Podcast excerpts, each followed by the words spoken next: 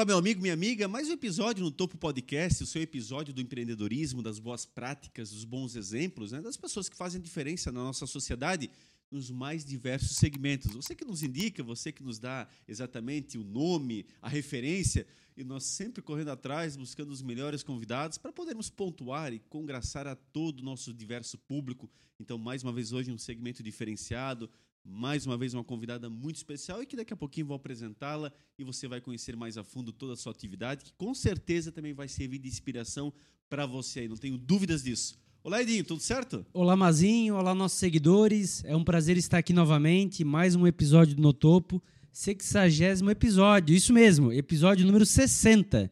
Quem diria, hein? Quem... Começamos ali despretensiosos, é, atendendo um anseio aí da nossa comunidade e já estamos no episódio número 60, trazendo convidados incríveis, contando a sua história de sucesso. Lembrar o nosso patrocinador master, né? Melhores Imóveis. Pensou em comprar e vender?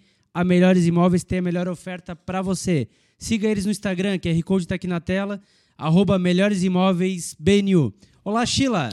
E aí, Edinho, Mazinho, que prazer estar aqui mais uma vez. E para você que vai seguir lá o nosso patrocinador, procure também o No Topo Podcast lá no Instagram e no Facebook. Lá você pode seguir a nossa página, interagir conosco, mandar pergunta aí para os nossos convidados. E no YouTube você já sabe, canal No Topo Podcast, Spotify também. Não esqueça de se inscrever no canal, ativar o sininho. Toda quarta-feira tem conteúdo novo aqui para você. E Mazinho, quem é que está aqui conosco hoje? Olha, querida amiga de longas jornadas, uma pessoa especial que está do lado esquerdo do peito, com certeza. O Edinho vem com é, sexagésimo, não é a idade dela. Não começa com essas coisas aí, que senão já o bicho vai pegar. Me permita fazer essa brincadeira. Querida Rosana Domingues, seja muito bem-vinda. Olá, Olá, Mazinho. Quebrou. Né? Não, não quebrou nada, é isso mesmo. Quase isso já. É, bom, bom dia para vocês também, né? Bom dia ao espectador. E aí? A Rosana é fantástica. Ela é proprietária do Arte Vária, é ateliê. Nós vamos conversar muito sobre como é que é empreender num segmento cultural né? mestre em educação, profissional das artes, uma pessoa que tem uma experiência fantástica. E a gente vai poder conversar um pouquinho, né, Rosana, sobre toda essa tua atividade. Uhum. É a tua paixão, né, Rosana? Isso é que move a tua vida, né? Com certeza. E olha que eu já andei por esse Blumenau em FURB, Senai, Senac, mas estou sempre aberta. Quando me chamam, estou ali. Mas a minha paixão é o ateliê, o ateliê de artes. Tu tens uma longa experiência de docente, né, Rosana? Nossa, tenho, mas veja, eu comecei nesse universo das artes com 11, 12 anos. Já estou, como é que é? Quase sexagenária. e, mas fiquei, acho que 10 anos na FURB, na Fundação Cultural fui presidente da Bluap, fiz parte do Conselho Municipal de Cultura, fui, fui eu acho que eu sou orientadora artística da Olimpíada do Conhecimento, porque quando o Senai precisa me chama, o Senac. Então, quer dizer, é, tem o período acadêmico, tem a fase toda que eu passei, mas a minha paixão mesmo, a vida toda, foi dentro de ateliê de pintura. Rosana, e abrir uma empresa nesse sentido, abrir um hum. ateliê, um segmento que não é simples, empreender na cultura. Esse, para nós, é o grande mote principal desse episódio. Porque nós já tratamos aqui de vários segmentos, empreender na área de lanche, empreender na indústria, empreender na área do entretenimento, empreender em diversas ações. Agora, a cultura sempre é aquele dilema a gente sabe, não é fácil em todos os sentidos no nosso país. Como é que foi para você essa ideia, começar a empreender? Bom, eu vou fazer a minha profissão literalmente na iniciativa privada, mas no segmento cultural. Vou criar minha empresa. Como é que funcionou isso na tua cabeça? Quer sinceridade ou não? por favor, sempre como você sempre foi. É? Na realidade, quando eu vi, já estava acontecendo. Tudo na minha vida foi assim. Né? Não planejei. Acabei ficando. Eu acho que era para ser. Só pode, né? É, era para ser. Não planejei, eu sempre tive ateliê, mas assim, era atendia em alguns horários no ateliê, outros na universidade, sempre fazendo duas, atendendo a dois uh, locais assim. Mas o ateliê ele está comigo uma vida inteira e eu realmente eu acho que, sendo bem sincera, como eu falei, eu não planejei isso. Mas em se tratando de, vou chamar de empresa, né? Uhum, sim, claro. É, é muito difícil, muito difícil, né? E eu não, eu estou até agora para entender como é que eu consegui resistir a, a tantos a tantos trovoadas e sabe? Porque um ateliê, um ateliê de artes em Blumenau, que é uma cidade muito conservadora, é, suportar a pandemia não ter fechado, Exato. nem eu acredito. Quantos anos, aliás, já está em funcionamento? Ah, o ateliê. Naquele endereço que você se encontra? Ah, tá. Naquele que eu me encontro, É. acho que 10 anos. Dez anos, né? É. Também imaginava alguma coisa assim. Nossa, é um bom tempo. É um fantástico. bom tempo. É. É, Edinho, 70% das empresas morrem nos três primeiros Três anos? primeiros anos. Essa é a Né? estatística, né? E empresas que planejam, empresas que né, vão. Agora imagina você que foi acontecendo, então é uma vitória de fato mesmo conseguir É. estar tantos anos firme e forte. Eu não tinha nem pensado nisso. É, não, sem dúvida. Já trouxemos até o Sebrae aqui. O Sebrae esteve aqui conosco conversando exatamente sobre isso. A dificuldade imensa. Esses três primeiros anos dificílimos, né? E É. olha quantos segmentos prósperos. É. E nós estamos falando de novo aqui de uma situação bastante é, é, complexa, que é a cultura. E eu gosto de lembrar o seguinte: um ateliê onde ela capta os alunos, as quais ninguém tem a obrigação de estar cursando lá contigo. Não é um ensino regular, não é um ensino médio. Você não está fazendo uma escola onde as pessoas, de qualquer forma, têm que cursar, seja na tua ou seja em outra. É, não tem nota, não tem. Não tem, né? É uma atividade por paixão mesmo, que a pessoa vai e procura fazer para si, né? É diferente a captação de alunos, né? Sabe que agora é, tu estás falando assim, eu me recordo do período da pandemia, mas o que segurou o meu ateliê é que eu tenho alunos fiéis. Sabe quando tu tem fiéis escudeiros? Sim. Quem segurou o meu ateliê foram eles. Uhum. Eu não perdi aluno, eu perdi o quê? Dois? Não, perdi. A gente fala perdi, né? Mas, assim, se afastaram, né? a gente entende e tudo mais. Mas eles acreditaram, eles apostaram. Na cabeça deles, de certo, não, nós vamos ter que segurar, senão a gente vai ficar sem o que a gente gosta. E o que a gente gosta de fazer é desenhar, pintar, estar aqui junto, falando sobre cultura, estudando sobre artes. Foram eles. Perfeito. É isso. Não tem explicação. E motiva isso, né, Rosana? Quer dizer, Nossa. Você perceber essa fidelidade desse pessoal que está contigo, né? Nossa, eu achava que fosse fechar, sabe, durante a pandemia. Mas foram eles. É, é incrível, incrível isso. E como é que tu tocasse durante a pandemia, pegando nesse, nesse assunto? Como é que funcionou nessa, durante esse período? Como é que vocês fizeram? Ah, eu comecei fazendo um desafio à distância, né? Todo dia eu mandava um desafio. Pelo, abri, montei um, criei um grupo de WhatsApp e lançava um desafio. Eu dizia, olha, gente, todos os dias, meio-dia, eu vou lançar um desafio. Até o meio-dia do outro dia, né? E eles tinham que mandar fotos. Por exemplo, é, desenhe um chinelo velho. Velho, desenhe um chinelo usado, velho. Ou ah, crie um chinelo velho usado, poderia ser colagem, poderia ser de- pintura, desenho, recorte, mímica, ah, qualquer coisa. Mas eu queria ver a ideia que cada um iria lançar no grupo ah, sobre os- aquele tema. Aham. Depois, no outro dia, outro desafio. E outro desafio. Aí eu quero uma maçã azul. Sei lá. Né? E Assim, eles eu- cumpriam? cumpriam, a grande maioria cumpria. Aí, no outro dia, eu pegava todas as imagens e postava no grupo para todo mundo ver o que todo mundo fez. E até gerava uma competição, mas não era esse o meu objetivo. eu não queria ver um chinelo ou uma maçã feia ou bonita, uma melhor que a outra. Eu queria ver a criatividade Exato. queria vê-los com a cabeça sendo movimentada dentro desse universo né, artístico, mexendo com a criatividade. Isso eu ia dizer, ainda mais nesse momento que mexeu muito com as nossas cabeças, Aham. né? Além de tudo, Muito. esse ponto super positivo que você estava propondo a eles, ajudando até na sua saúde É, né, mental. é, isso foi uma sugestão até de uma aluna que eu tenho um carinho muito especial, a Suzana Butsky, e deu muito certo, deu muito certo. Aí depois a gente vai conversando com os alunos, diz que, olha, quando retornarmos, a gente faz uma tabela de recuperação das aulas, e aí a gente retoma, vai retomando isso, né? Quem quiser continuar com a gente, depois a gente.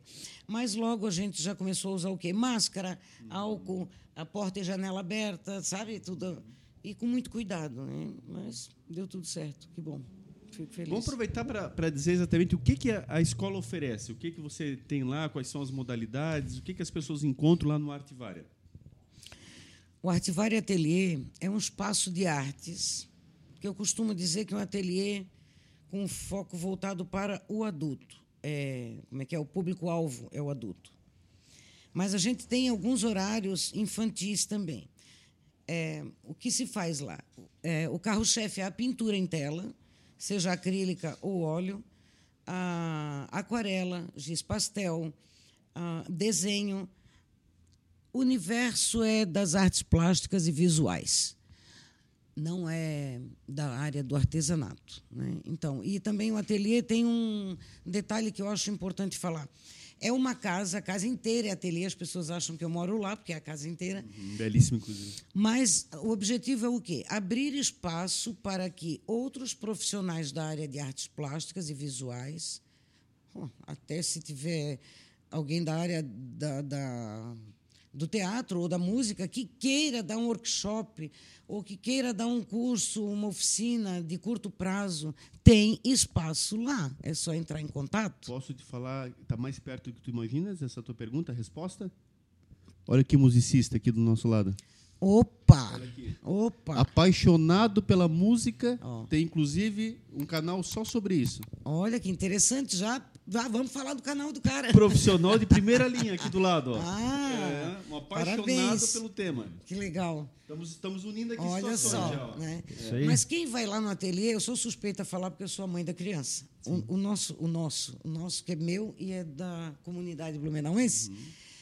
É, ele inspira, sabe? Então, se a pessoa quiser ir lá, tem várias, várias salas, e pretende dar um workshop, a gente divulga e faz acontecer. Esse é o objetivo. Arte vária, várias artes. Exato, nome muito propício. Esse é o objetivo. Eu quero dizer, Edinho, eu já estive lá várias vezes. É maravilhoso, como a Rosana falou, uma casa totalmente dedicada a isto. Você não vê, não é, ela mora num pedaço, outro pedaço, ela nada contra quem faz isso, mas a audácia dela desde o princípio em fazer um empreendimento com tanta destreza, botar ali toda uma estrutura à disposição, é um ambiente que você entra e respira cultura. Em cada cantinho, em cada local, em cada cômodo daquela residência, todo mundo está ali exatamente na mesma vibe, é fantástico. A proposta sua.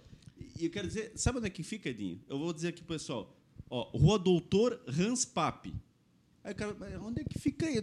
No centro da cidade. Já ouviu falar nessa rua? Perto Não. do Tabajara, bem ah. perto. É a rua do ladinho do Tabajara, mas do ladinho. Quem está cortando aqui, está vindo pelo Hospital Santa Catarina, vindo em direção ao Rua Itajaí, você vai cortar o antigo Campo do Beck no meio? Sim. A rua é na frente. É a primeira à é. direita, sim. Você já entra. É, é uma rua sem Super saída. bem localizado. Ninguém fala o nome dessa rua. Se todo mundo vê é. a rua, vai ser. Ah, essa é a rua, todo é. mundo conhece, mas ninguém sabe o nome da rua. Essa é a rua onde fica o Artivária. E a casa é amarela, para que as pessoas já cheguem lá chegando.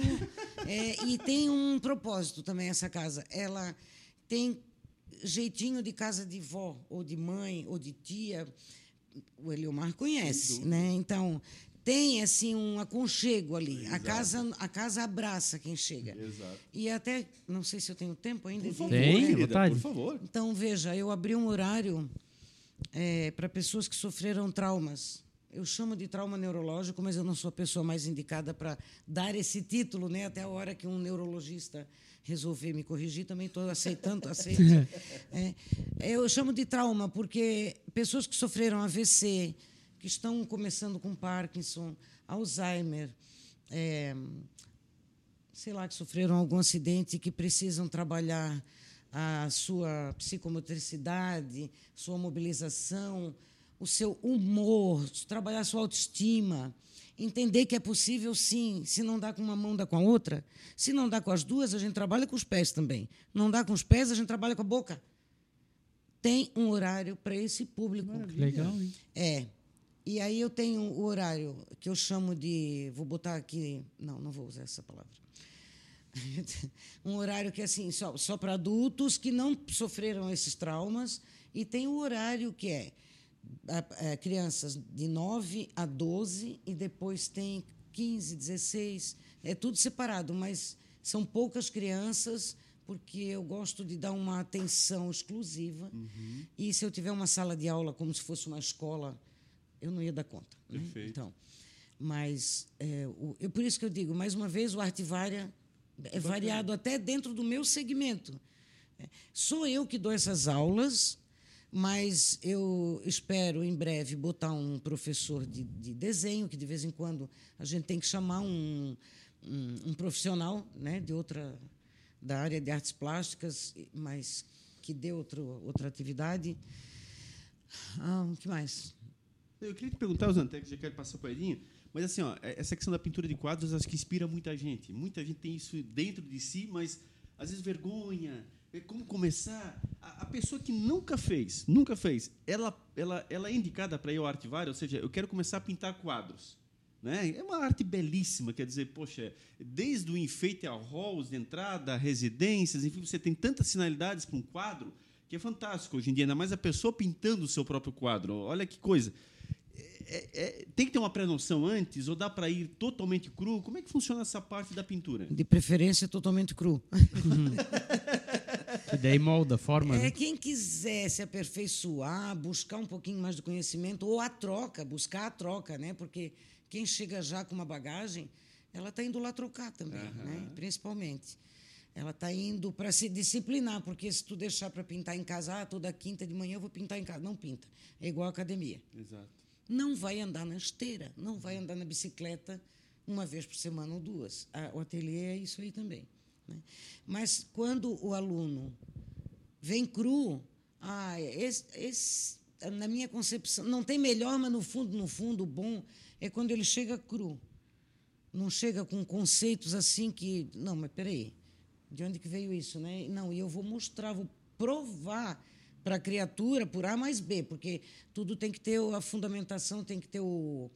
É, o respaldo da, da referência bibliográfica, uhum. né? Então, eu acho que quanto mais cru, melhor esse aluno. Ele não, e o legal das nossas aulas é que eu ponho no máximo cinco pessoas em cada horário.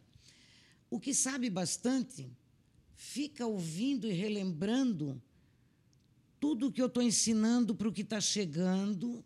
E ele, nossa, eu nem me lembrava mais disso. E o que está chegando também está aprendendo com aquele uhum. que já tem experiência e eles trocam. Trocam. Uhum. Ah, eu vou lá beber uma aguinha, já volto. Eles estão trocando. Uhum. Então, essa é a riqueza. Não Sim. vou botar tudo leigo numa sala e tudo conhecedor no outro. Não, é tudo misturado. Maravilha. Tudo junto e misturado. Edinho. Rosane, eu tenho três perguntas numa só, mas para entender ali o contexto. Primeiro, eu queria saber um pouquinho qual é, é a tua formação, como é que tu chegou até na arte, né? Porque tu tem mestrado em educação, pelo que a gente comentou aqui. Então, como é que chegou na arte? Na sequência, como é que tu, aí tu entrou nesse ramo, né? Como é que pensou, pô, isso aqui virou um negócio? né? Porque é um hobby. Naturalmente, a arte é um hobby que você pode pintar em casa, enfim. Quando é que tu virou essa chave e disse, poxa, isso aqui eu posso ensinar as pessoas, posso ganhar uma remuneração com isso e fazer um movimento bacana. E o terceiro, como é que tu estruturou isso? Como é que hoje tem professores? Tu comentou de horários. Conta um pouquinho como é que é essa rotina da, da escola daí. Bom, a minha formação em artes plásticas a minha primeira faculdade foi Belas Artes em Curitiba, na Embap, Escola de Música e Belas Artes do Paraná. Não concluí. E depois eu fiz faculdade aqui em Blumenau, na FURB. Ah, fiz pós-graduação em artes também, aqui na, tudo na FURB, porque era mais próximo. Né? A gente não, não dava para ir para outra cidade fazer pós-graduação, tendo que trabalhar, estudar, cuidar de filhos e tudo mais, né? Sim. E o mestrado em educação que fiz com Eliomar, muito bom. Um, olha, Edinho, Edinho, né? Edinho. Desculpa, é.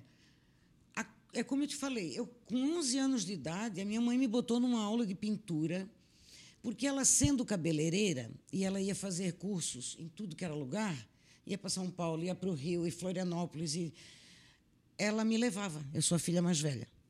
E era de praxe. Todo curso para cabeleireiro tinha uma a entrada do, do hotel tinha sempre uma exposição para depois entrar as pessoas entrarem numa grande sala, num auditório e lá rolava o curso uhum. de cabelo.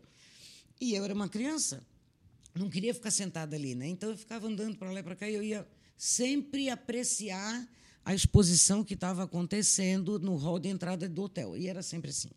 E a minha mãe, percebendo, chegou perto de mim, olhando os quadros, perguntou se eu gostava e se eu gostar, se eu teria vontade de aprender. Aí eu disse que sim, e aí de lá eu nunca mais saí, né? Olha Comecei só. a fazer aulas de pintura e de desenho com 11 anos. Então, quando você me pergunta quando é que virou a chave, acho que a chave foi tão natural, ela estava tão folgada nessa nessa brecha que não teve uma virada de chave. A vida foi me levando. Ou eu que levei, eu sei lá o que foi que aconteceu, que maluquice é essa.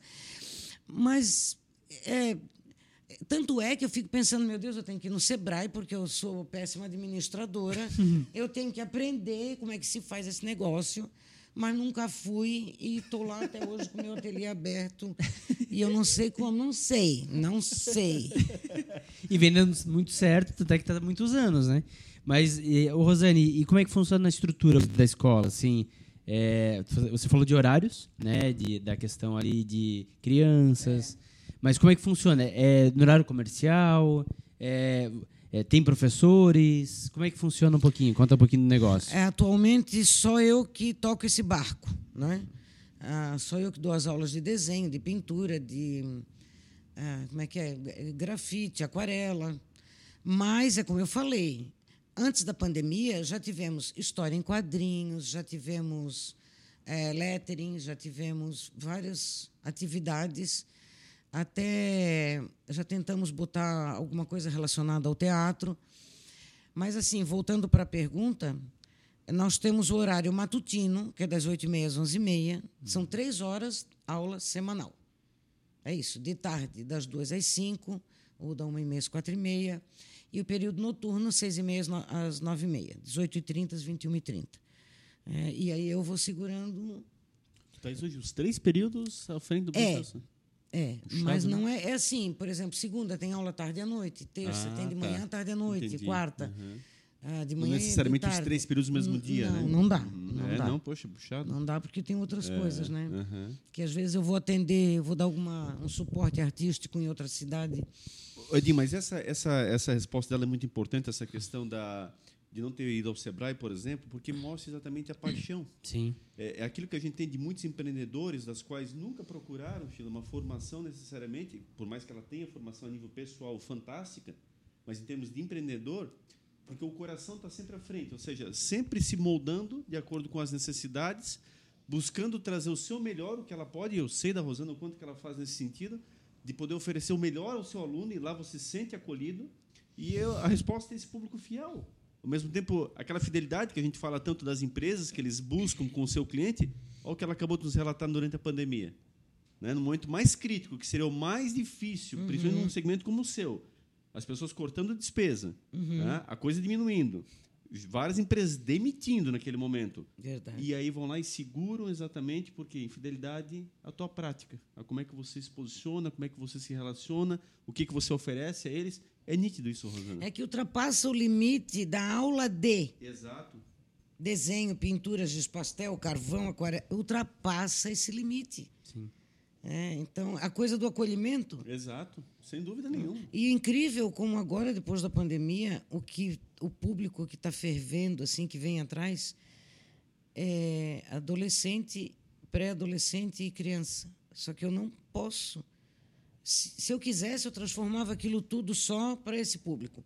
Blumenau é carente de, desse tipo de atividade para este público. Eu sei que é porque a procura é grande, eu só não tenho mais porque eu, eu não posso, não posso atender.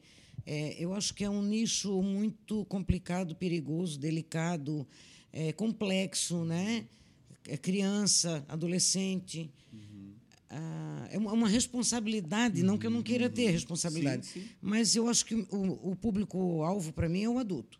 Eu posso ser mais eu. Com a criança eu tenho que cuidar um pouquinho e tal, né?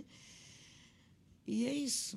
Mas isso mostra, é, sem dúvida, a, a ociosidade hoje é muito grande. Essas crianças É. estão muito atrás de uma tela de computador a tarde toda, um É. videogame, além do tempo. Então, a preocupação dos pais, com certeza, em abrirem outras situações. E aí eu te entendo também, porque você é profissional em todos os sentidos. Ou seja, a tua preocupação é fazer um trabalho de qualidade, literalmente, com cada criança que você tem lá. Você poderia realmente multiplicar, multiplicar, fazer na quantidade, fazer, mas não é o teu estilo. Você de fato faz de verdade, ou seja, e não estou criticando quem gera quantidade, Mas eu entendo, eu te conheço muito bem a tua preocupação no sentido de fazer valer para cada uma delas. É claro. Né? É claro. E aí você está abrindo mão de uma série de ganhos que Aham, poderia adicionar exato. nesse processo, mas a tua forma de ação é muito nítida. E isso é perfeito, é fantástico. É. Mas eu não tenho dúvidas da demanda que deve existir. Tem, Né? tem. Eu realmente, é, Eliomar, não sei que chamam de Mazinho, Pode ficar à vontade, como quiser. É, Ivo Júnior. é, Ivo Júnior, eu já esqueci o que eu ia falar. Da parada. É, eu prezo muito pela qualidade, muito. E não é demagogia barata, porque eu não tenho Não, cara não. de demagoga. né? Jamais. Rosana, Oi. deixa eu aproveitar aqui é, e fazer uma pergunta de artista para artista. Olha só. Eita. Olha aí, agora o Ma- Mazinho me levantou lá em cima, eu já vim e cabeceei, né? Eita. É, Vamos lá. Eu, eu cresci numa família de músicos, então desde criança na minha família sempre teve muita roda de violão, sempre teve toda essa. Tenho primos que vivem da música e foi isso que me levou para esse caminho, né? Tu comentou aqui conosco que já de muito cedo a sua mãe viu que você gostava de artes e te botou num curso e tu meio que virou a tua vida isso. Tem uma música de uma banda que eu gosto muito, que se chama Engenheiros do Havaí, foi, ela diz assim, ó, deve haver alguma coisa que ainda te emocione. O que que ainda te emociona no teu trabalho para tu continuar há tanto tempo com ele é, tão focado assim e tão e tão bem? Ai, ai. Hã? Agora me pegou, né? Tá vendo? Ai, o que me emociona. Eu dizia sempre, eu sempre conto no ateliê, é, que quando a minha mãe arrumava o pinheiro, pode não ter muita relação, mas eu lembrei disso. A minha mãe, quando arrumava o pinheiro de Natal, que a gente chamava de baga, aquelas bagas, porque caía no chão e quebrava, né? E Deus o livre se uma criança, nós, filhos, deixasse cair uma baga daquela, já apanhava, né? Um tapa, peteleco na orelha. Eu me lembro que quando a mãe montava pinheiro de Natal, eu olhava para as bagas. Quando ela dizia, pega aquela azul, eu pegava. E eu ficava olhando, olhando, olhando, olhando, olhando. E eu tinha uma sensação com cada cor. Então, a azul me dava uma emoção assim, ó, que chegava a mexer com a minha coluna. Assim. Quando eu pegava a amarela, eu tinha vontade de, de comer uma coisa cítrica. A vermelha, eita, eu não me lembro mais, mas enfim, eu tinha uma sensação com cada cor. né? Eu não sei se me emociona, porque hoje em dia falar da arte, tá? não sei se ela ainda me emociona, porque ela é tão, ela tá tão. Meu pai é, toca pistão, mas ele é maestro. A minha mãe é cabeleireira, que eu considero uma arte. Eu vi ela trabalhar, então quer- sabe a herança, né, que a gente carrega, como já dizia o Pierre Bourdieu, que a gente traz, né, o filósofo francês. Ele, a gente traz isso na veia. E se a gente não traz na veia, a gente pode optar em seguir o caminho porque viu alguém e aquilo te encantou e tu acabou seguindo o exemplo daquele alguém. Pierre vai assim, a grosso modo, que ele deve estar revirando lá no, no túmulo, né? O jeito que eu estou falando aqui, bem popular. né? Mas, sendo bem sincera, é, eu tenho a impressão que 80% já está no automático, mas ainda tenho 20%. Porque quando eu ouço uma boa música, não batistaca, que eu deixo bem claro aqui, que é, pode, pode ser que seja da minha idade, né? ultrapassada, né? coroa, né? não sabe que é música boa, né? Ela é ótima. Então, é, quando eu ouço uma boa música, um bom instrumental, vou até citar aqui blues, jazz, né? Engenheiros do Havaí, Aí. muito bom. né? É, aquilo entra, não é com a pintura. Na pintura eu acho que eu já, já eu acho, eu chego a dizer, eu sou a pintura, né? para mim assim.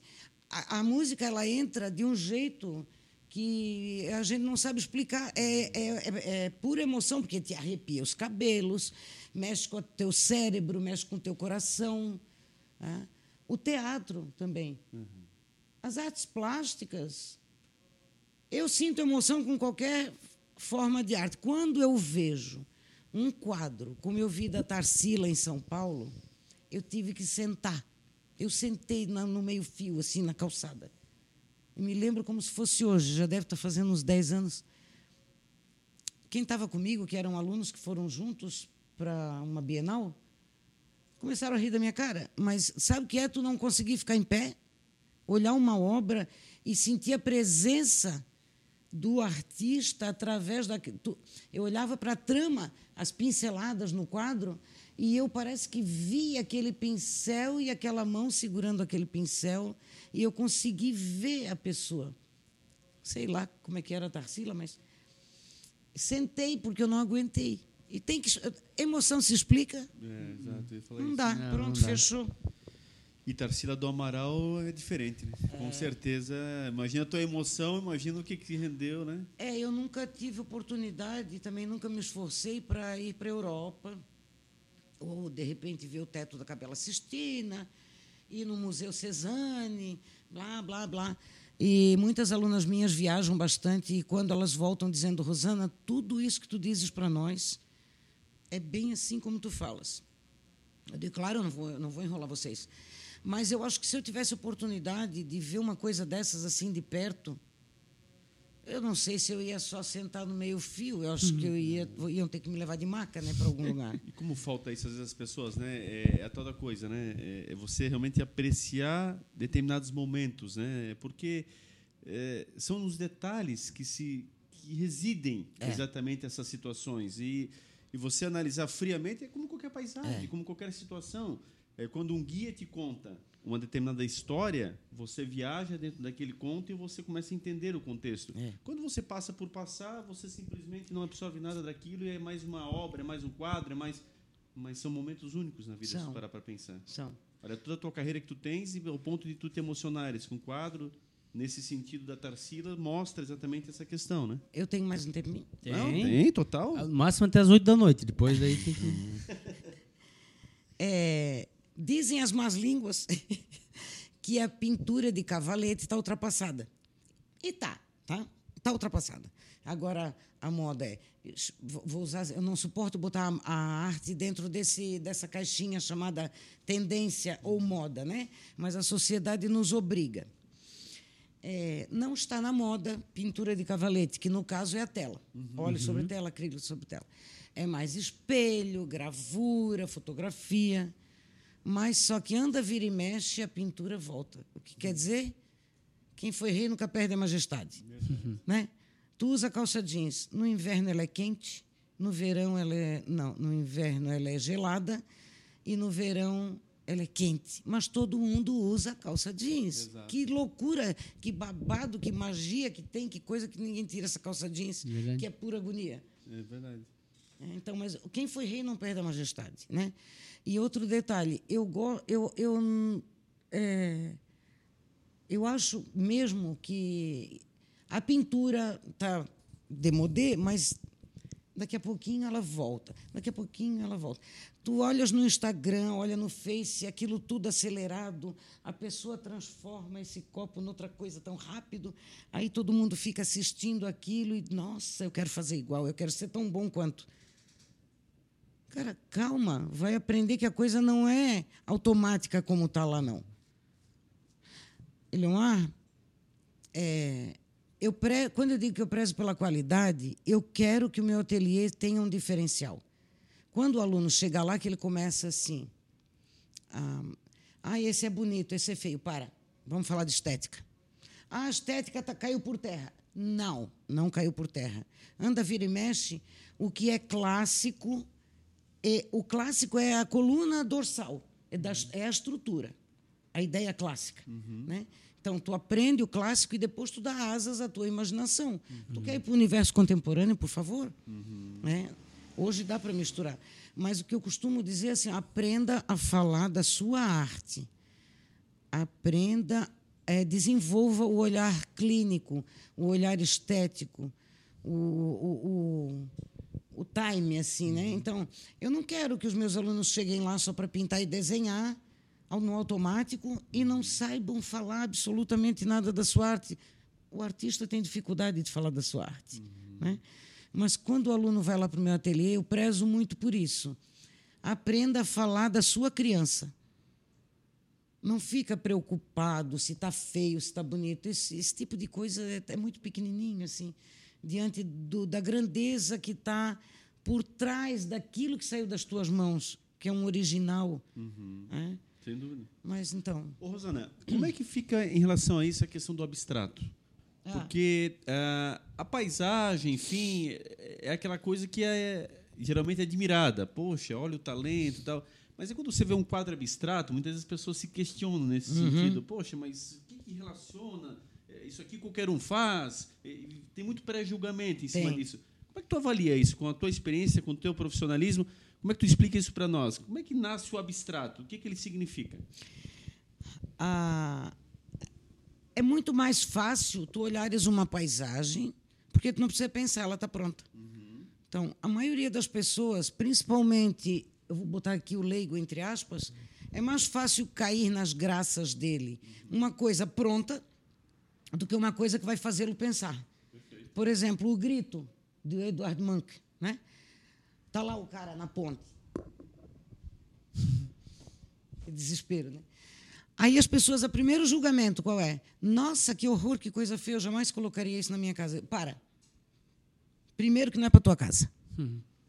Segundo que você conhece o histórico do artista? Conhece as obras dele para depois julgar?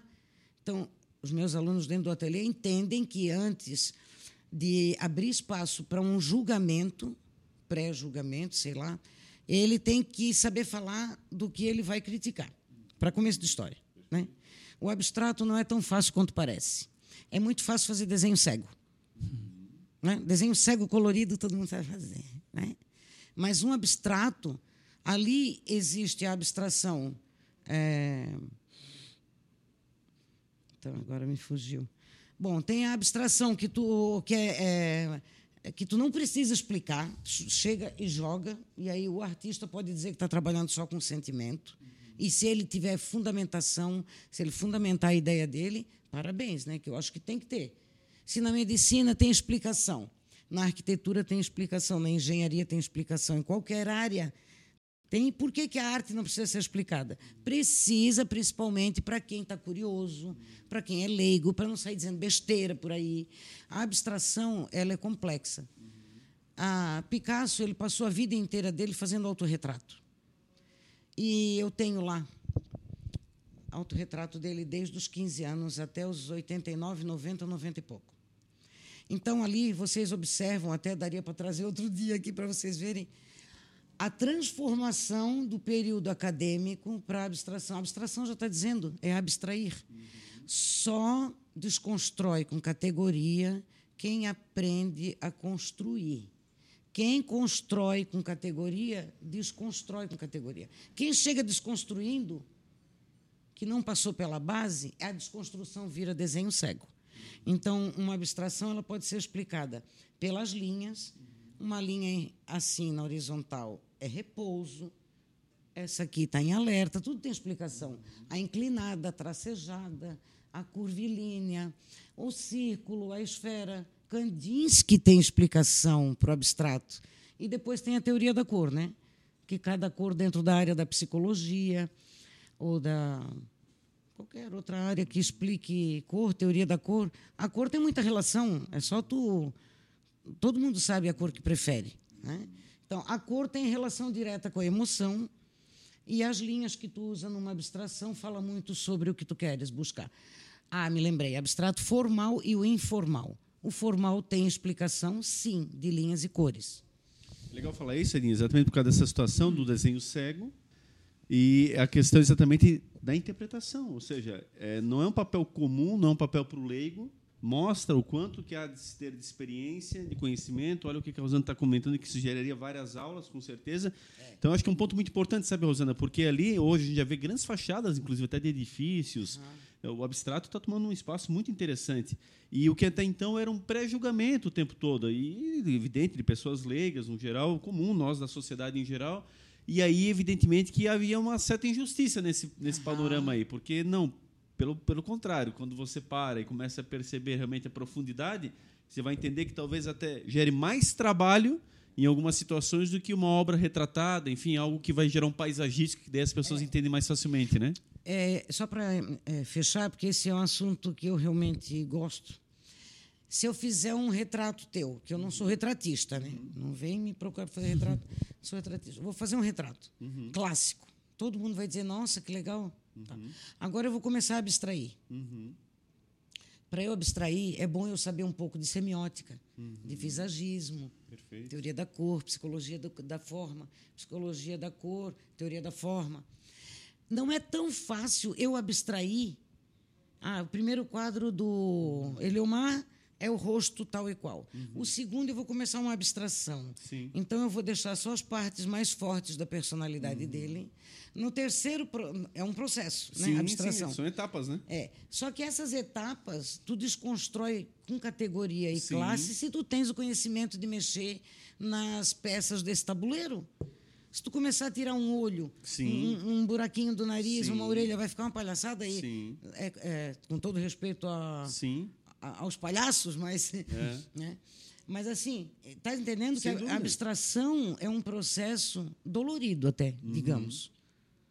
Não é fácil, não. Não, não, não, sem dúvida. Não é o desenho cego. Não. É só isso que tem que ficar categorizado, É. porque muita gente leva nesta interpretação, né? Quando muito pelo contrário, olha o conjunto de fatores você está aqui explicando para poder dar o significado real de uma obra como essa. Então, eu- eu posso dar um exemplo, por exemplo, uma sugestão para quem diz que abstrato é nada ou Uhum.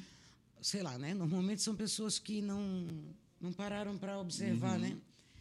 Compre uma tela grande, do tamanho de uma mesa. Ah, não, é muito caro, não vou. Pega uma cartolina. A A2, por exemplo, que é grande, tamanho de uma mesa assim.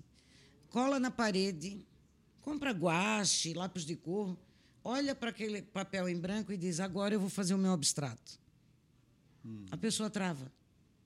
Aí já começa, opa, não é para qualquer um. Aham, O abstrato. Poxa, bela analogia. Porque tem alunos que chega lá e quer fazer um abstrato e escolhe uma tela gigante. Eu boto no cavalete e digo, fique à vontade, eu estou aqui para dar suporte. A pessoa embaça na frente da tela. Ai, não sei o que fazer. Eu digo, Bom, isso é sinal de que precisa estudar. Falta conhecimento. O dia que tiver conhecimento, vai saber o que fazer. Bela analogia. Fantástica. Sheila. Perfeito. A gente tem o quadro aqui que chama Perguntas da, Perguntas da Audiência e esse quadro está aberto aqui para esse quadro está aberto aí para você que quer colar a sua marca com o No Topo, nos chame lá no Instagram, nos mande um direct, a gente encaminha o Media Kit. Certamente tem um pacote aí que, que encaixa direitinho no seu orçamento. Rosana, três perguntas aqui da audiência, Ai, ai, ai. perguntas boas. Ah, A Clara mandou o seguinte: quem são os seus ícones? Quem você estuda? Eu gosto de Eduardo Mank. Agora, de- é, ah, Desenhando com o lado direito do cérebro é um livro que eu aconselho. Ali fala, é, sugere exercícios para a pessoa alinhar os hemisférios cerebrais para ela trabalhar com mais criatividade, mais liberdade, segurança. Ela acreditar nela, trabalhar melhor, o traço fica melhor, a percepção fica mais aguçada. Cara, atualmente eu não estou lendo nada, mas eu tenho sim, eu tenho alguns autores que eu gosto bastante. Mas eu sou muito ruim de lembrar de nome de, de escritor, Mas sabe? Eduardo Mank é uma boa É, pedida, né? assim, mas aí no caso, eu acho que o que ela quer saber é teoria mesmo. Uhum. Né? Então, é, a- tu vê que eu não sei, né? Elizabeth. Não, Betty Edwards é o nome da autora desse livro, Desenhando com o Lado Direito do Cérebro. Eu uso outros autores também da ah, ah, Universo da Cor, Universo da Cor, que é um livro do Pedrosa, ah, que o Senac eh, relançou, é muito bom esse livro. Ah, olha, Clara, infelizmente eu vou ficar te devendo, assim, ó, eu sou muito ruim de gravar nome de livro. e nome e de... Mas eu tenho sim, eu tenho indicação, tá? Eu tenho indicação, desculpa, de livro, indicação de, de artistas. A gente pode melhorar essas. Deixa essa... eu ter o contato, Sheila, ali da- das redes sociais, talvez. ó, o, o- Pode passar o teu celular, Rosana? Claro que pode. Esse celular é do ateliê, tá? Por Não é o favor, meu. ali, o, o, o Sheila. talvez passe o celular, a Clara pode entrar em contato com a Rosane. Pode. Né? Claro. Eu vou colocar na tela também, Isso. mas o celular com WhatsApp, o DDD é 47 99769 4700. E tem o Instagram também, Artivária Blumenau. Então, Eu ia te perguntar, nas livrarias que nós temos aqui locais, por exemplo, em shoppings e tal, é fácil encontrar obras nesse sentido? Ah, eu sempre que vou, eu encontro, tá? É? Eu encontro. E quando eu encontro, a gente vai na internet, né? Sim, aham. Pela internet. Mas eu costumo encontrar. E quando eu não encontro, às vezes eu até encomendo. aham. É Book Center, né? Também, fazendo Perfeito. propaganda aqui do Book Center, mas É. não era para dizer isso, mas agora eu já Não, disse. Eu ia tranquilo. dizer querida. sebo. A gente tá para instruir. É o sebo, o sebo. sebo é. também. Manda o boleto pra o- ela depois, eles pagam. Isso, isso. O Newton é uma pessoa muito, muito bacana, acessível, e ele sempre vai atrás de algumas coisas. Ah, Newton do Book Center. Dá pra mandar o boleto? Ah, manda o boleto pro Newton. Newton. Aí, Newton, tá ferrado. Não, mas é bom para dar dicas. As pessoas às vezes não têm essa dimensão e é legal, porque realmente tem um, um custo acessível Uhum. É. ali e as pessoas conseguem adquirir sem precisar fazer um alto investimento, né? Ah, só um parênteses ali para Clara. Clara, quando eu estava dentro da FURB, dando aula, até Senac, se- é, Senac principalmente, né? O Senai foi a Olimpíada do Conhecimento. Era mais fácil eu administrar essa coisa de referência bibliográfica, né? Que eu acho que é isso que você quer saber, e não de artistas tipo Picasso, Dali, ah, Modigliani, Cezanne, Renoir, não é isso que ela quer saber, eu acho que ela quer referência. É, a gente estava naquele cotidiano, então era mais fácil a gente chegar e pá, né? Então, como agora o negócio é no ateliê e eu levo os livros e espalho na mesa, e são livros muito bons, teóricos muito bons, é, eu acabei nem me importando mais, ou me importando, não, a gente nem, nem lembra de ficar observando capa de livro mais. Mas eu posso até deixar aqui com ele o mar para ele mostrar, ou deixar escrito. Mando pelo WhatsApp para ele, ele em outro momento pode repassar, ou ela entrar em contato. Isso, Tranquilo. Leomar, aquele número ali no cartão não sou eu que atendo, tá? Eu tenho o meu WhatsApp, que eu também posso passar para quem quiser fazer Pode, contato. fica à vontade. É 47 99987 3345. Esse é o meu, direto. Tá? Aquele é do ateliê. Show de bola. Mas manda. Maravilha. O que mais?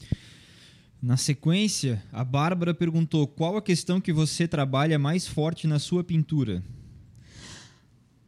Olha, eu eu percebo que engraçado, ontem à noite eu estava pensando justamente nisso. Eu disse, essa pergunta vem. e veio, né? Ó, como eu, eu virei naturalmente professora de ateliê muito rápido, assim, quando eu vi, eu já estava naquele balaio, né? Professora de pintura e de desenho, mais de pintura do que de desenho. Eu não tive muito tempo e eu talvez não permiti que aflorasse muito o meu lado artístico. Essa é a minha visão. Há quem diga que, é- que eu estou viajando, tá? Ah, de fora as pessoas não dizem isso, mas a minha ideia, né? É o meu achismo. É, a minha pintura, ela, eu quase não produzo, porque a gente vira professor e casa de ferreiros preta de pau. Eu quase não pinto. E a minha maior tristeza é eu não poder me dedicar à minha pintura. Então, mas o que eu vejo que a minha pintura tem, que é- eu considero forte, é o contraste. É, eu percebo que a minha pintura tem personalidade. Ela tem muito claro onde tem luz e onde tem sombra, e eu prezo por um contraste de escuros e claros para minha pintura ser expressiva. Eu gosto da expressão, do impacto, da emoção. Então, é isso. É, eu, me, eu me intitulo expressionista por conta da expressividade que eu, eu sei que a minha pintura tem. Perfeito. Para fechar, a gente retoma. O Henrique mandou uma assim, ó. O mundo pop te fascina? Fascina.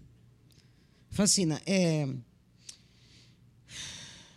Fascina não é minha praia, tá? Mas eu, como professora, eu tenho que estar aberta a tudo. Eu acho que esse mundo pop, ele veio... Eu gosto muito do psicodélico, né?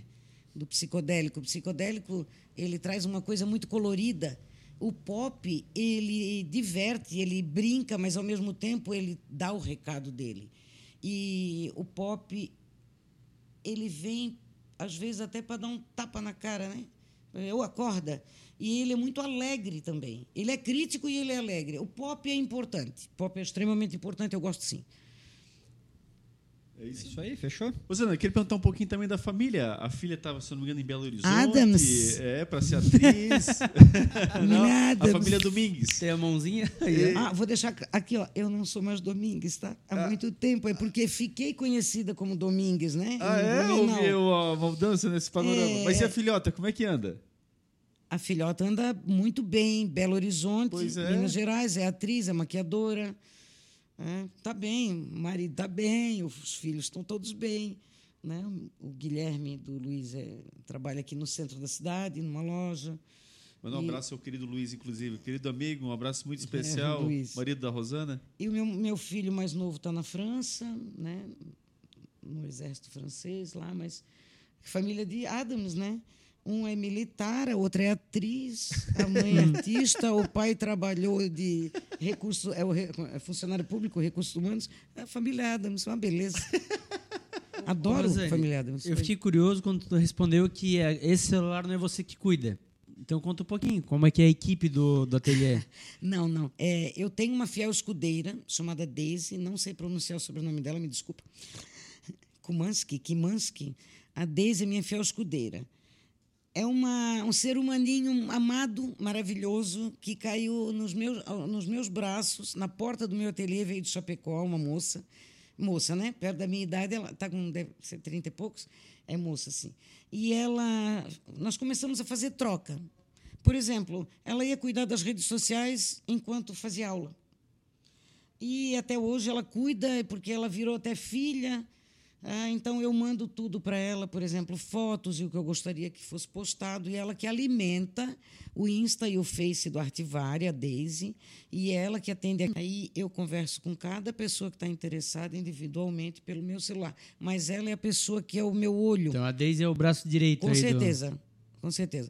Meu marido também é um baita parceiro, porque quando preciso de um suporte, então vou considerar da equipe, né? É verdade. É, então, um suporte, ele vai correndo, alguma coisa que precisa resolver, ele também. também é, então, eu nem sabia, não tinha parado para pensar Aí, que já tá uma tem equipe. uma equipe. É É. isso aí.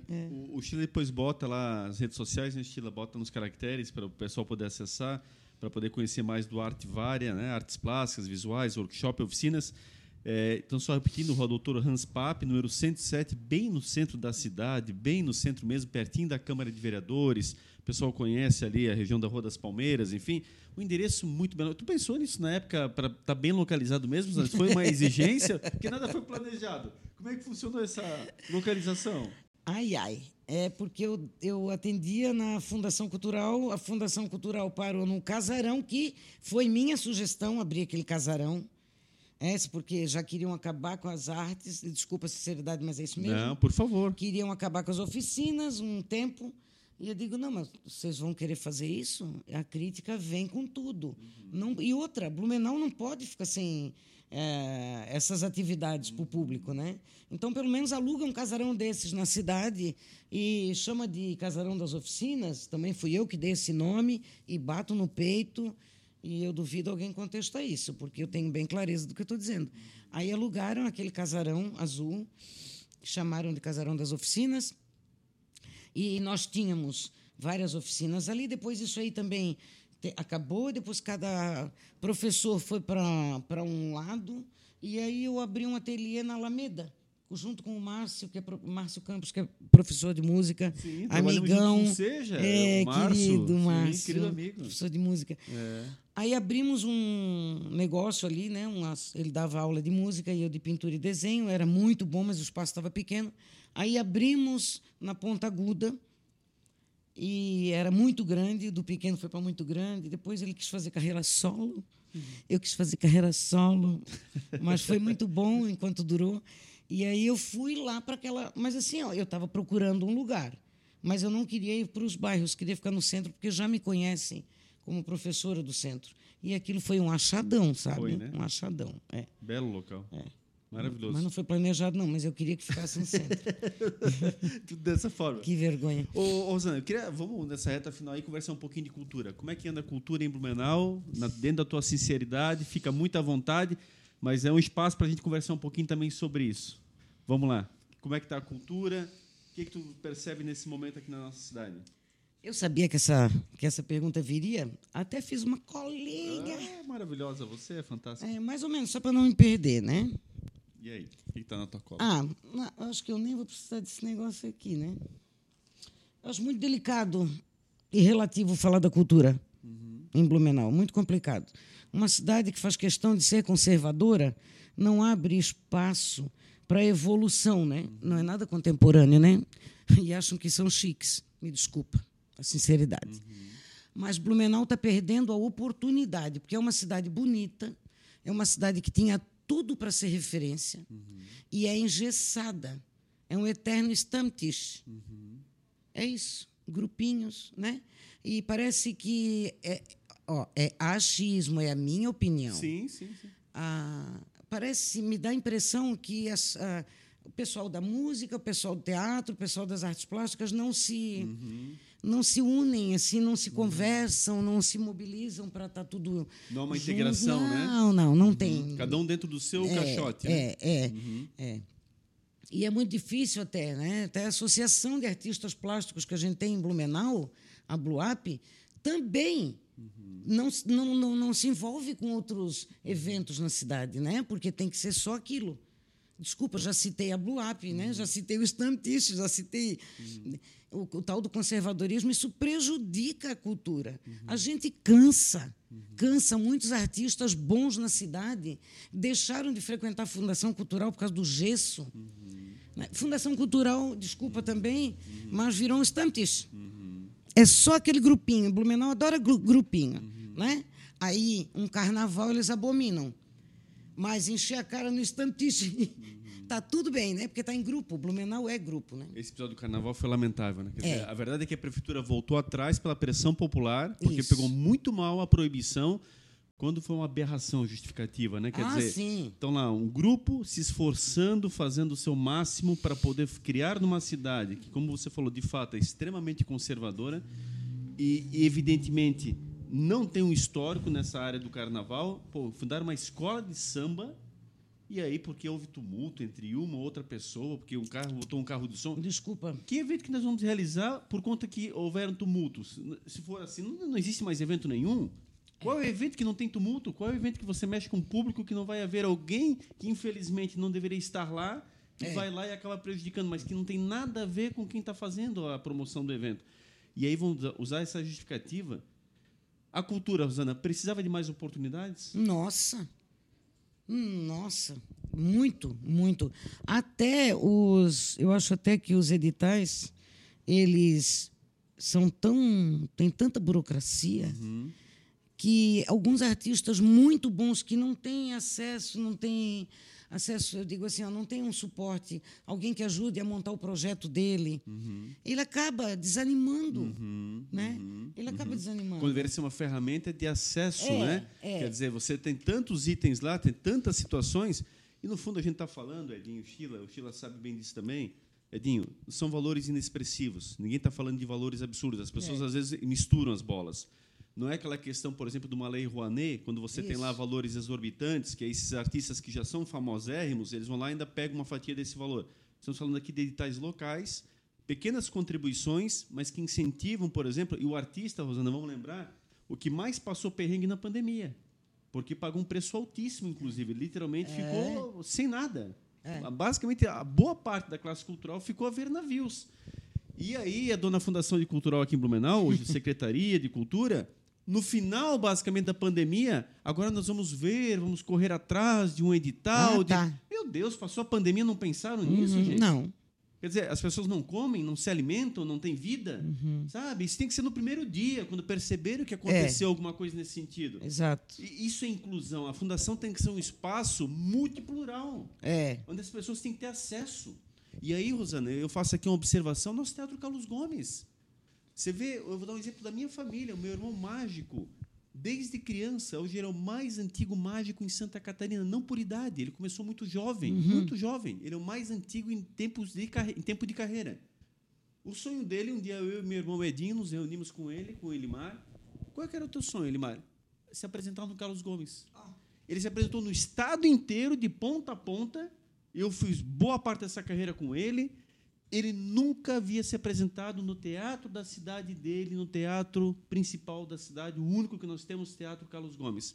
Fizemos um show, basicamente o próprio Elimar bancou do bolso, porque foi quase impossível fazer girar vendas, essa coisa toda. Nós não somos do meio profissionalmente falando, então tudo muito amador, mas para podermos ajudá-lo e auxiliá-lo a realizar aquele sonho. Foi o melhor show da vida dele. Meu Deus, o teatro tem que ser mais aberto, Rosana. Ele tem que estar mais à disposição do nosso artista.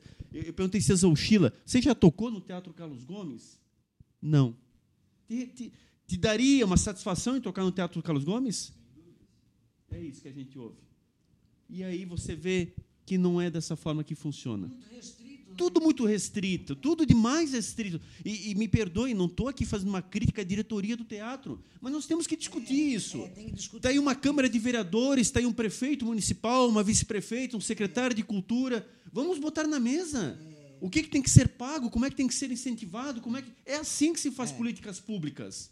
Nós trouxemos aqui um, um, um, um jovem professor, Rosana, no episódio passado, o professor Christian, na banda pré-histórica. Veja, Secretaria de Educação reuniu recentemente 4 mil servidores na Vila Germânica para fazer a abertura do ano letivo. Maravilhoso, fantástico, legal. Esse é um professor da rede, tem uma banda que só se dedica a fazer músicas que ensinam as crianças a história, não é paródia. Ele é extremamente personalista, ele cria melodia, ele cria a própria letra e tem hoje músicas rodando até na Espanha universidades utilizando para ensinar as crianças fora do Brasil, fora do eixo da língua portuguesa, fora o que acontece no próprio Brasil, que ele tem mais de 200 é, é, sinalizações das quais professores pedem para autorização para usarem nesse país inteiro. Custava uma secretaria de educação dizer o seguinte, professor, Christian, vamos fazer um showzinho com a tua banda? Vamos tocar uma meia hora aqui para os professores para poder aqui... Não, não fizeram, não fizeram.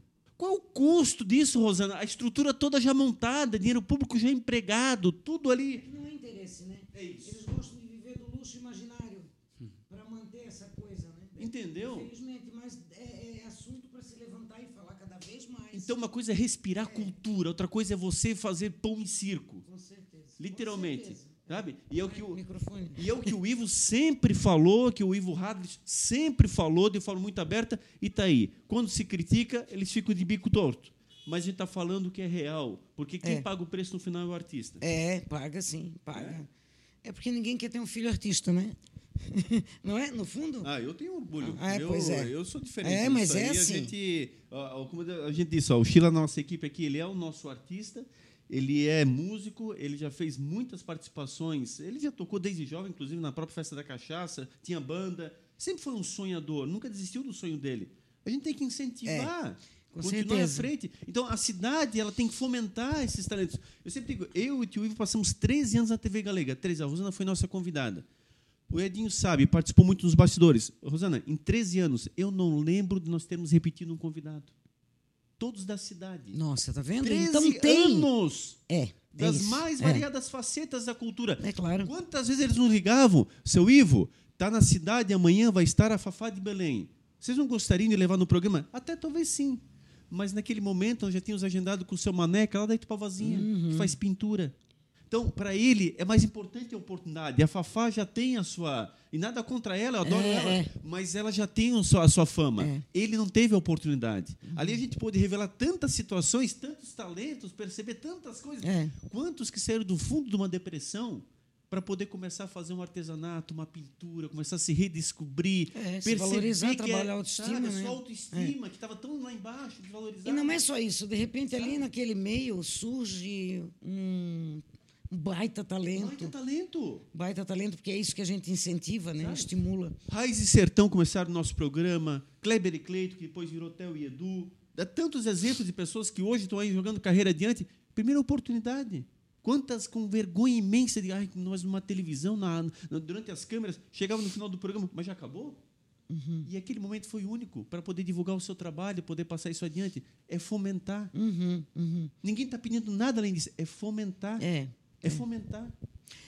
Blumenau é uma cidade bonita, como eu sempre digo, e tinha tudo, tem tudo para dar certo, né? Porque eles querem dar certo só na, na Alemanha sem passaporte. É só isso, eles querem. Né? Mas assim, tinha tudo para ser é, conhecida, é, culturalmente mesmo. Né? Se tivesse mais apoio ah, aos músicos, mais apoio aos atores, mais apoio a, aos artistas. Tu já pensou que seria? A gente tem que falar mais disso. Exato, Políticas falar. públicas, É falar. arte e cultura aqui em Blumenau. né? Ninguém está ofendendo ninguém, Rosana. É uma questão apenas da gente poder conversar sobre É, políticas é, públicas. Nós já tivemos as ruas de lazer com o teatro, com o mágico, com o músico, com as pinturas. Não é só fechar 15 e fazer com que o empreendimento funcione de forma particular. É fomentar, é trazer ali os artistas para poderem. Quantas vezes, na década de 80, Edinho, década de 90, era assim que funcionava. Tava lá os artistas na rua, tinha um pequeno cachezinho, tinha um incentivo para poder boa, né? participarem, sabe? Tinha o Skull Rock, tinha as bandas se apresentando, tinha os festivais nos bairros. Meu Deus, a gente regrediu, a cidade só progrediu, a cidade hoje está quase o dobro da população daquela época. Hoje as feirinhas, a feira que tanto ganhou fama, a feira Wolfstein, Botequim Wolfstein, que nasce pelo. Mas quem hoje está voltando para a Fundação Cultural, na época proibiu. Uhum. Eles foram corajosos. Eles não, vamos tocar adiante. Não, o centro não tem espaço para feiras. A feira se transformou num fenômeno. Começou a virar calendário. As pessoas aguardavam a realização. É assim que funciona. Eu um dia criei uma feira de adoção de animais no centro da cidade. É, é, é, é, o coração animal no centro de Blumenau. Fizemos 42. E só não segui mais adiante porque o poder público não permitiu. Fizemos 42, começamos despretensiosamente na Praça do Blumenau um sábado de manhã. 42 feiras nós fizemos. Blumenau gosta disso, as pessoas estão circulando, elas estão querendo ver coisas Todo novas. mundo gosta, Eliomar. Tu não Sabe? vê Floripa tem feirinha, Curitiba tem feirinha, São Paulo tem feirinha. Blumenau, não. Ali você vai adquirir o, o produto artista, você vai adquirir aquilo que é personalizado, É que você não encontra industrializado em lugar nenhum. E a indústria já tem o seu mercado. Não estamos aqui falando contra, mas falando a favor do, do, É, não do é? pequeno. Veja bem, Sabe? não são críticas Não, destrutivas. pelo contrário. É, é para chamar contrário. atenção, para que a coisa melhore, para que fique bom. O, o tio Ivo sempre dizia, quando presidente da Câmara, você vai dar um presente, dá alguma coisa feita por um artista. É. Porque você vai estar Local, né? incentivando a produção e aquilo é único. É. É. Aquilo é um produto de Blumenau. Aquilo está com o selo Blumenau. É, um Você não vai encontrar em nenhum lugar. É. Quando você viaja, Não é o imã de geladeira que é feito em série. É, verdade. Enfim, Verdade. Rosana, é só um desabafo aqui, porque eu sei um que você desabafo. comunga muito disso. E um alerta para tantas pessoas que estão nos assistindo, mas que com certeza, também com certeza, internamente gostariam de ver mais. Né? É. Eu quero agradecer, viu, Edinho? Fantástico. O nosso papo, a Rosana é maravilhosa. A gente podia levar aqui muito mais tempo, mas deu para mostrar um pouquinho da atividade, da escola, o empreendimento, a capacidade. E para os nossos empreendedores, o planejamento nem sempre é realmente a mola propulsora do negócio, mas o coração muitas vezes faz a grande diferença. O planejamento ajuda, mas ter a força de vontade, principalmente amar o que faz, sem dúvida nenhuma faz a diferença, independente do ramo, independente do segmento, mas gostar do que faz, sem dúvida faz muito, muita diferença. Agradecer muito a Rosane, né, por ter vindo, compartilhado conosco aí é, a sua realidade, o seu, seu desejo, seu sonho aí, né, que é o, o ateliê e o exemplo que é, né, de tantos anos aí firme e forte e a pandemia foi uma prova que foi superada com sucesso, então é um grande exemplo para nós aqui do Notopo e para o nosso público. Agradecer ao nosso patrocinador master, né, Melhores Imóveis, pensou em comprar e vender, Melhores Imóveis tem a melhor oferta para você. Siga eles no Instagram, arroba Melhores Imóveis BNU. Se você busca o seu imóvel dos sonhos, conversa com o Diego, conversa com o Jason, que eles têm a melhor oferta e buscam a oferta que cabe no seu bolso. Deixar um grande abraço para nossa audiência, né? Esse programa é feito para você, então continue nos seguindo, sugerindo novos convidados, sugerindo tema, mandando suas dúvidas, porque é dessa forma que ele é feito. Muito obrigado a todos e até o próximo programa. É isso, né, Sheila? É isso aí. E lembrar que o nosso combustível é a audiência, então a gente sempre pede que você vá lá no nosso Instagram, inscreva-se no canal, vá no YouTube para se inscrever no nosso canal também, ativar o sininho das notificações seus familiares. Isso é muito importante para nós e você nos ajuda gratuitamente. E a gente agradece muito que você faça tudo isso. Desejar sucesso aí para Rosana, que o ateliê tenha muito sucesso ainda e muitos anos de prosperidade e agradecer mais uma vez a nossa audiência aí. Valeu, Mazinho. Valeu, valeu, valeu, galera. Eu quero Rosana, te agradecer imensamente. Tua presença tão especial, você que é uma amiga de tantos anos e que Deus continue te abençoando. Você nessa tua atividade, essa tua garra, tua disposição é nítida, o teu profissionalismo, o teu conhecimento. Então, em nome da cidade, a gente só tem a te agradecer. Se eu posso tomar essas palavras em nome de toda a nossa cidade, da qual eu amo e da qual você também passou a morar no teu coração, você que é uma itajaiense, com muito orgulho, mas uma blumenauense já de tantos anos, eu quero aqui dizer para ti que aqui está sempre à tua disposição. O que tu precisares para divulgar, para te auxiliar, porque iniciativas como as tuas têm que ser cada vez mais incentivadas, que isso possa ser ainda maior e o nosso abraço aos teus alunos, a todo, todo o pessoal lá da Artivária, que possamos ainda ter muitos e muitos anos de convivência juntos aí. Muito obrigado. Nossa, que legal. Muito obrigada, Eleomar, por essa oportunidade, a toda a equipe. E é sempre um prazer estar contigo. Ah, é muito bom, é, é aconchegante, é acolhedor. Eu não acredito que alguém fique nervoso aqui nessa situação.